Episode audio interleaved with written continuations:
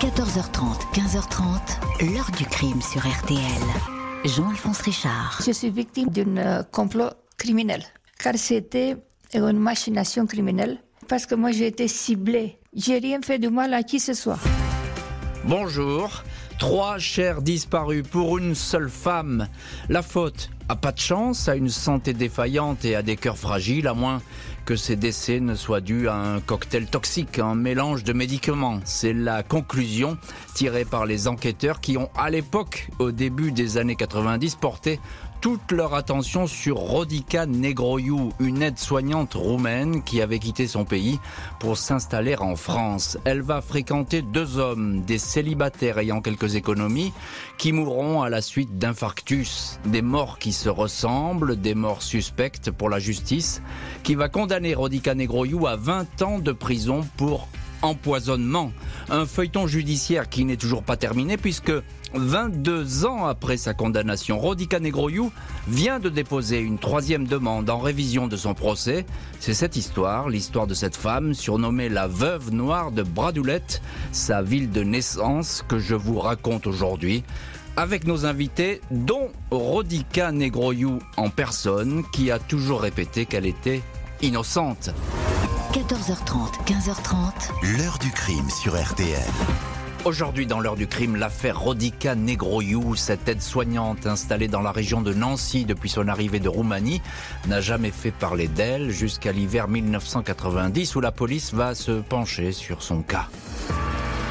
Ce 17 décembre 1990 au soir, une étrange information parvient au commissariat de Vendœuvre-les-Nancy. Il s'agit d'une dénonciation L'interlocuteur évoque le décès trois jours plus tôt d'un ancien militaire, Raymond Jactel, 82 ans. Il était en pleine forme jusqu'à ce qu'une femme entre dans sa vie au mois d'août. À partir de là, il a connu de gros pépins de santé. En quelques semaines, il n'a plus été le même. On ne le voyait plus. Sa mort a surpris tous ses amis. Les policiers identifient la fameuse femme comme une certaine Rodica Negroiu, 50 ans, née dans la localité de Bradulette, en Roumanie, une aide-soignante qui habite Maxville, inconnue de la justice. C'est elle qui a organisé et pris en charge les obsèques du défunt un veuf sans héritier direct et sans famille. Le parquet de Nancy est alerté. Des doutes qui planent sur la mort de Raymond Jactel. Une enquête est ouverte. Le corps du défunt est rapidement exhumé afin que soit pratiquée une autopsie. Les légistes ne notent pas de traces de violence. Les expertises toxicologiques montrent toutefois la présence de digoxine et surtout de phénobarbital, mais impossible en l'état d'affirmer noir sur blanc que ces médicaments ont causé l'infarctus de l'intéressé. Les enquêteurs se renseignent sur les liens qui unissait Rodica Negroiu et Raymond Jactel. L'aide-soignante a fait sa connaissance deux ans auparavant. Elle cherchait à acquérir une maison en viager, mais Jactel n'était pas intéressé. Negroiu, installé dans une localité proche, va toutefois garder le contact et lui rendre régulièrement visite. Le 11 octobre 1990, Raymond Jactel est victime d'un malaise chez lui. Rodica Negroiu est présente et appelle un médecin. Le vieil homme est hospitalisé pendant deux jours. Les enquêteurs notent que l'aide-soignante s'est fait prescrire auparavant deux boîtes de Gardénal, médicament de la famille du phénobarbital. Le 16 octobre, de retour de l'hôpital, Jacques Tell revoit ses dispositions testamentaires. Jusque-là, il léguait tous ses biens à un ami militaire. Dès lors, il accepte de céder en viager sa maison et le terrain attenant à Rodica. Elle se retrouve également bénéficiaire d'une assurance vie le 4 décembre, dix jours avant la mort du retraité.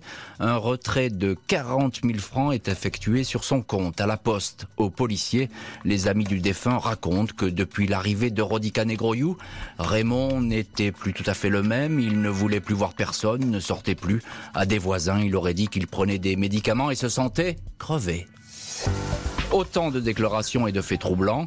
Une enquête pour homicide volontaire est ouverte. Le parquet de Nancy ne diligente toutefois pas de poursuite, même si Rodica Negroiu reste dans le viseur des enquêteurs. Cette femme, arrivée en France en janvier 1985, après avoir travaillé comme couturière, dactylo, ouvrière dans une usine d'ampoules électriques, puis avoir décroché son diplôme d'infirmière, a été une première fois mariée dans son pays natal avec Hermann Goldstein, un cadre de l'administration brutalement décédé en 1982 à l'âge de 51 ans d'une insuffisance cardio-respiratoire aiguë. De cette union est né un fils, Marius, qui a suivi sa mère lors de son départ pour la France. Mère et fils se sont installés à Nancy.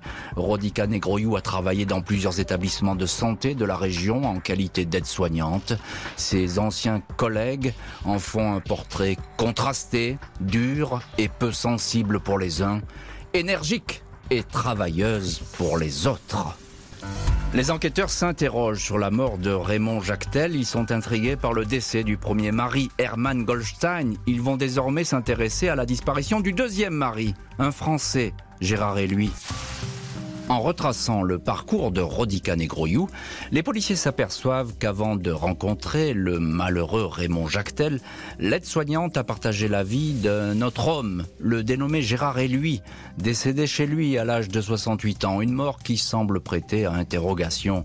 Rodica a rencontré Gérard, veuf et retraité, en octobre 1985. Le couple s'est très rapidement marié.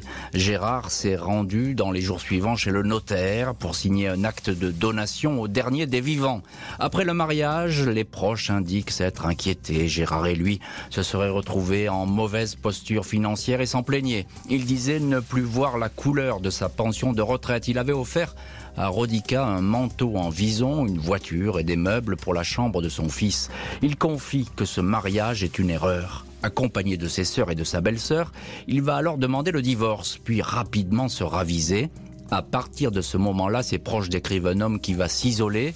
Sa famille affirme qu'il vivait dans la terreur de sa femme, une version que démentira avec vigueur Rodica Negroyou. Dans la nuit du 16 février 1988, Gérard et lui décèdent subitement. La veuve explique être rentrée à la maison vers 23 heures et l'avoir retrouvé ivre en train de regarder la télévision dans le salon. Elle dit tout d'abord avoir entendu du bruit et avoir retrouvé Gérard sur le sol, mort sans doute d'une crise cardiaque. Elle explique ensuite que son mari s'est couché et est mort auprès d'elle dans le lit. Les sœurs et les enfants du défunt confient aux enquêteurs qu'ils ont pensé à une mise en scène. Ils ont même envisagé de demander une autopsie, mais l'épouse avait déjà organisé les obsèques. Face à ces questions, le juge d'instruction demande l'exhumation du corps de Gérard et lui, mort quatre ans auparavant. Les légistes ne notent pas de traces de coups. La toxicologie permet toutefois de détecter la présence de digoxine, une substance contenant de la digitaline. Il pourrait s'agir d'une intoxication chronique. Aucune prescription de digoxine n'a été délivrée aux retraités. Rodica Negroyou, hérité de ses biens et après deux ans de mariage, avait droit de toucher la pension de reversion de son mari. Une deuxième information judiciaire pour homicide volontaire est ouverte.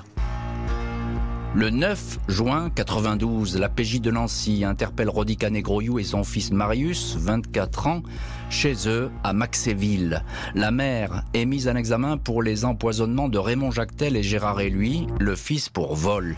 Une perquisition conduite dans la maison de Maxéville a en effet permis de découvrir une grande quantité de meubles de valeur, certains ayant appartenu à l'un des décédés, Raymond Jactel. Un vase de la cristallerie Gallet d'une valeur de 30 000 francs est également retrouvé dans une pièce. Il avait disparu en 1990 au domicile d'une femme chez qui Rodica Negroyou faisait le ménage.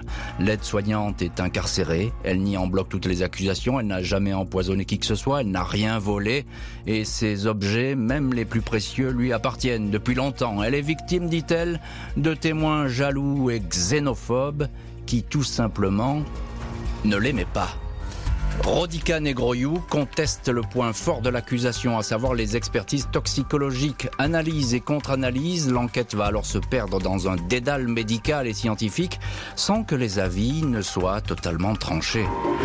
Le 8 avril 1993, Rodica Negroyou est libérée après dix mois passés en détention provisoire. L'aide-soignante n'en a pas terminé pour autant avec la justice. Loin de là, toujours suspectée de deux homicides, elle reste placée sous contrôle judiciaire. Les experts légistes ont noté la présence dans les corps de Raymond Jactel et Gérard et de digoxine, un dérivé de la digitaline, une substance qui peut provoquer un dérèglement du rythme cardiaque et le cas échéant entraîner la mort se pourrait que dans le cas de Raymond Jactel, un médicament contenant de la digoxine a été associé à une autre médication, un cocktail empoisonné qui a fini par terrasser le patient victime d'un infarctus. Une contre-expertise confiée au professeur Michel Rudler ruine totalement cette explication. Cette fois, l'analyse toxicologique utilisant une autre méthode ne détecte pas d'éléments toxiques dans les viscères et les cheveux des deux hommes. Une troisième expertise retrouve bien de la digoxine chez Gérard et lui, de la digoxine et du phénobarbital chez Raymond Jactel. L'accusation pointe du doigt les connaissances médicales de Rodica Negroyou, une aide-soignante qui lui aurait permis de sélectionner certains médicaments propres à déclencher un malaise cardiaque. En pleine instruction, le 28 juillet 92, le juge reçoit des informations d'un témoin, Esther Goldstein. La sœur du tout premier mari de Rodica, Esther Goldstein, explique que le décès de son frère en 1982 dans la petite ville de Buzo, en Roumanie, lui avait toujours paru suspect. Elle soupçonnait une intervention de l'aide-soignante le juge va ouvrir une enquête sur ce cas, enquête toutefois refermée par un non-lieu en 1997. Rodica Negroyou, décrite par les psychiatres comme une femme plus intelligente que la moyenne, mais présentant une personnalité névrotique, dément imperturbablement les accusations. Elle parle de procès-verbaux truqués, stigmatise l'animosité du juge et des enquêteurs. Elle dit ne pas être concernée par les expertises médico-légales.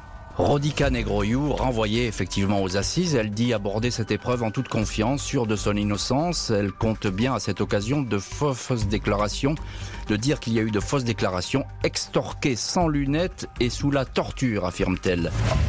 Ce 21 juin 1999, Rodica Negroyou, 59 ans, cheveux blonds décolorés, veste de tailleur pied de poule, comparaît libre devant la cour d'assises de Meurthe-et-Moselle. Plus d'une soixantaine de témoins sont listés, policiers, un directeur des pompes funèbres et même un prêtre.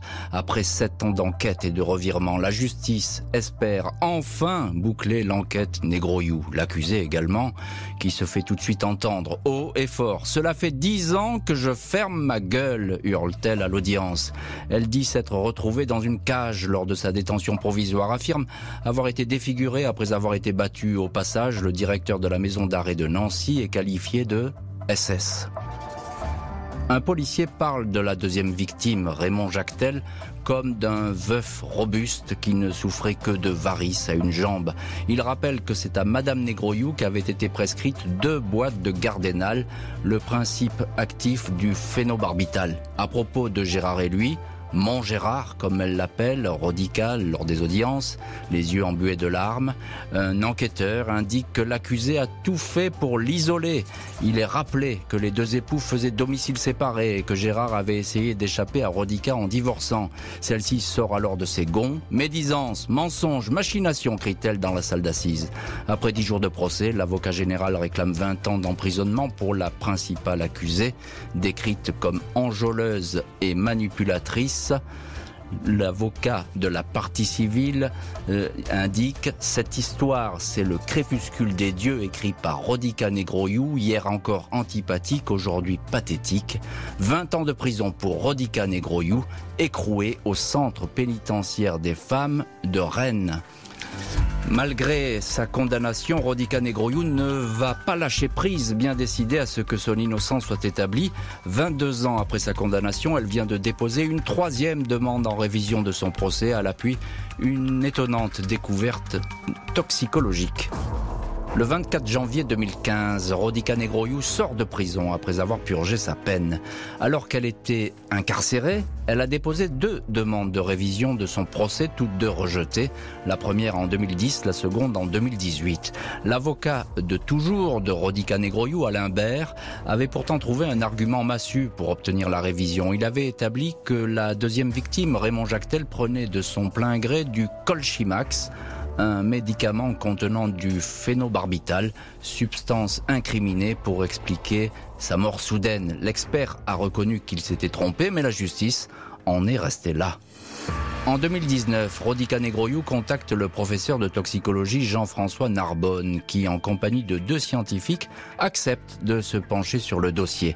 Selon les experts, les décès de Jactel et lui sont parfaitement naturels, liés à leur état de santé particulièrement dégradé, des comorbidités et des associations de médicaments qui leur étaient prescrits, associations aujourd'hui interdites. À l'appui de ce rapport, une troisième demande de révision du procès vient donc d'être déposé. Ultime chance pour Rodica Negroyou, âgée aujourd'hui de 82 ans, de démontrer qu'elle n'est pas une empoisonneuse. L'heure du crime, présenté par Jean-Alphonse Richard sur RTL.